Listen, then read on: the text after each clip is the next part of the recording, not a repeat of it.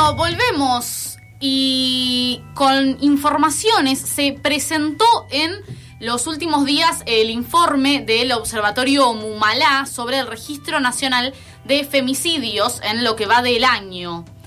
Según los datos, de las 117 muertes violentas ocurridas desde el primero de enero al 30 de abril del 2021, 74 fueron femicidios vinculados y trans travesticidios, siendo así uno cada 39 horas. Hubo 70 niños y adolescentes que se quedaron sin madre. Del total de los femicidios, 60 fueron directos, 2 vinculados de niñas mujeres, 9 vinculados de niños varones y 3 trans travesticidios. Silvia Ferreira, coordinadora nacional de Mumalá, expresó que les preocupa que en el marco de la segunda ola de coronavirus, la continuidad de los casos de femicidio y la violencia machista en toda la sociedad. Nos parece que entramos en este 2021 con situaciones muy similares a las que atravesamos el 2020, con pocas herramientas a disposición para poder llevar adelante el abordaje de las alertas tempranas. El 71% de los femicidios fueron cometidos en la vivienda de la víctima o compartida, el 10% en la vía pública, el 3% en el trabajo de la víctima y el 2% en la vivienda del victimario, 4% en descampados, 6% en otros lugares y el 4% se encuentra sin datos. La información es relevada de los medios de comunicación de todo el país.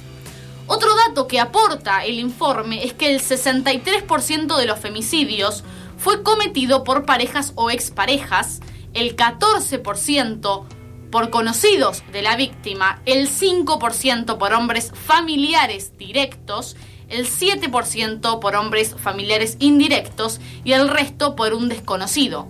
Asimismo, el 37% de los femicidas usó arma blanca, armas de fuego un 22%, a golpes un 17% y el 8% fueron quemadas o como, eh, perdón, el 17% fueron quemadas y el 8% asfixiadas.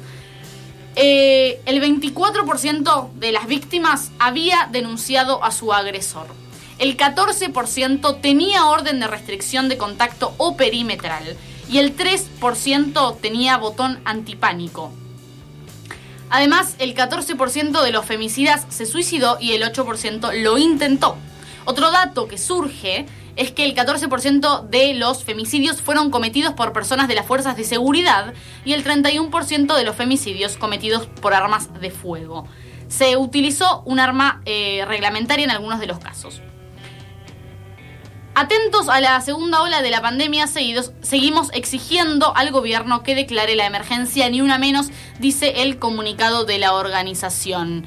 Este informe del Observatorio Mumalá expone estos datos que son realmente preocupantes y como repetimos una y otra y otra vez en este programa y en un montón de lugares, es urgente que el Estado declare una emergencia porque así como somos todos víctimas de una pandemia mundial, las mujeres seguimos siendo víctimas de violencia machista todos los días y eso es algo que no solo no se arregla con una cuarentena, sino que muchas veces lo empeora y que en este contexto de, encierro y de pandemia eh, los números se han ido por los cielos y es realmente muy preocupante.